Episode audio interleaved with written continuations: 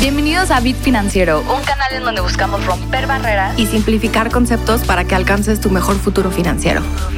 Hola, un gusto estar con ustedes en este Bit Financiero. Yo soy Caro y yo soy Lili. Y hoy les vamos a traer un poquito acerca del contexto de qué es lo que está pasando dentro de los mercados financieros, ¿no? Y lo que me encanta de tocar estos temas es de que realmente nos enfocamos en entender el mundo, ver qué está pasando y ver cómo ciertos eventos, ya sean grandes o pequeños, pueden tener este efecto mariposa que se refleja dentro de las inversiones. Y creo que es un excelente tema para empezar estas cápsulas, ¿no? Que vamos a seguir sacando de forma mensual para que nos escuchen. Eh, y justamente, pues empezar a conocer de los mercados financieros, ¿no? Para podernos convertir eh, todos en un inversionista. Si hay algún término que todavía pues suene como medio lejano, medio extraño, no se preocupen. Aquí vamos a estar mapeando los ABCs de las inversiones.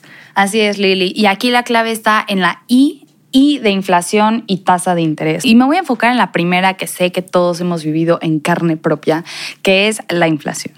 Y si son un pobre foráneo como yo, este, ya los memes del limón, los memes de el huevo, ya no dan risa. ¿Y qué me dices del aguacate, cara? Dios mío. Corazón. Todavía peor. Y, y, aquí el tema es de que, por ejemplo, en Estados Unidos estamos viviendo niveles de inflación históricas. Dentro de los últimos 40 años son los niveles más altos, según Bloomberg. Y digo, aterrizando esto un poco a México, también estamos llegando a cifras que no habíamos visto antes. Tan solo en junio del 2022 llegamos a la cifra más alta de 7.99%, lo cual pues es un récord en 21 años. O sea, no son 40 como en Estados Unidos, pero no, 21 eh, no, no es poco. Y aquí un poquito de lo que estamos viendo y los equipos de inversión. Eh, ¿Te acuerdas que te había platicado acerca del efecto mariposa? Pues todo empezó con algo mucho más pequeño, ¿no? Nuestro tema favorito ahora sí que la vieja confiable. Déjame el adivinar. Exacto, el COVID-19. el origen de todos los males, casi casi. Pero al final de cuentas, para las presiones inflacionarias sí fue un factor súper importante, ¿no? Entonces, con la pandemia cierran tiendas, cierran oficinas, cierran fábricas, ¿no? Entonces, las cadenas de suministro, es decir, el camino por el que pasan nuestros productos para llegar desde eh, la materia prima hasta un supermercado o pues ahora ya a la puerta de nuestras casas, esas cadenas tuvieron disrupciones totales. Y aquí la gente pierde su ingreso y la economía su motor, porque es el, el consumo, ¿no? El motor de la economía. Entonces, los gobiernos empiezan a tomar cartas en el asunto y empiezan a dar estímulos para que la gente pueda gastar y pueda reactivarse la economía, ¿no? ¿Y qué es lo que pasó? De un momento para otro se dispara la demanda y ya no hay manera de cómo abastecerla. ¿Por qué? Porque justo pues ya no había nadie en las fábricas, también China había puesto eh, medidas bastante importantes contra el COVID, entonces sabemos que muchos productos vienen de China. ¿Y qué es lo que pasa cuando hay... Eh, pocos materiales o, pocos productos y mucha demanda, pues aquí los, precios se disparan. Exactamente.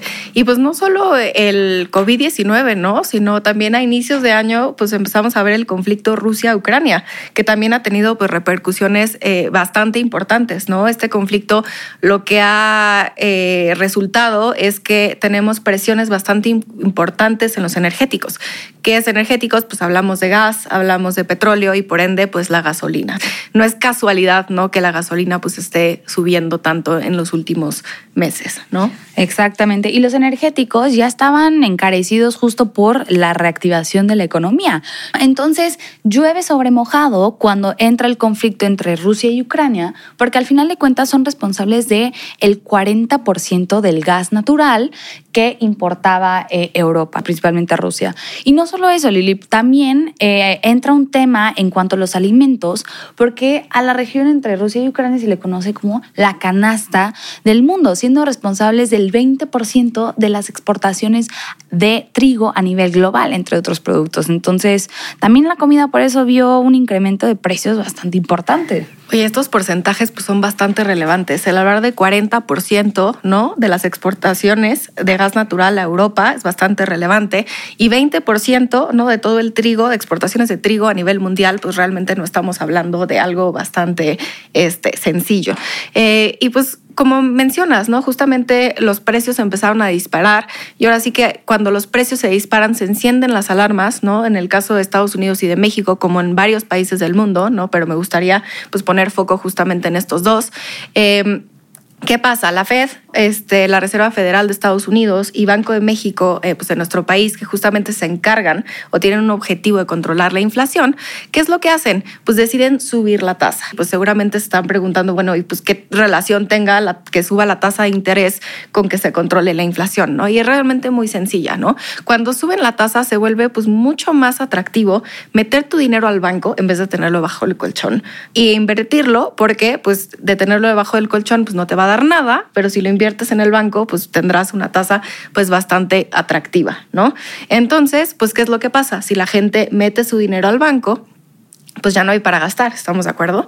Si ya no hay para gastar, pues disminuyen las compras. Si disminuyen las compras, pues ahora sí que todas las empresas tienen inventarios que deshacerse, no se pueden quedar ahí. ¿Cuál es la única opción? Pues bajar los precios, ¿no? Entonces es de cierta forma cómo se controla un poquito la inflación. Así es, Lili. Y el tema es de que este tipo de entorno genera bastante incertidumbre dentro de los inversionistas. Como nunca había habido unos movimientos en política monetaria, o sea, lo que están haciendo la Fed, con el movimiento de tasas. como nunca habían sido tan fuertes, los inversionistas están un poquito asustados y los mercados, por ende, también. Todo esto lo vamos a tocar un poco más a detalle, pero más o menos es lo que estamos viendo en el panorama de las inversiones y el por qué estamos como estamos. Y pues digo, que esté complicado no quiere decir que no haya oportunidades, que es muy importante. Entonces, eh, quédense con nosotros porque durante los siguientes meses, pues vamos a sacar cápsulas ¿no? acerca de la inflación, acerca de las tasas de interés, ¿no? con contenido súper relevante para que podamos ir entendiendo todas estas, eh, todos estos términos para poder convertirnos en inversionistas. Buenísimo, Lili. Pues muchísimas gracias a todos por escucharnos. Esperen los próximos episodios de Bit Financiero. Gracias por quedarse con nosotros en este primer, en esta primera cápsula. Y listísimo. Muchísimas gracias.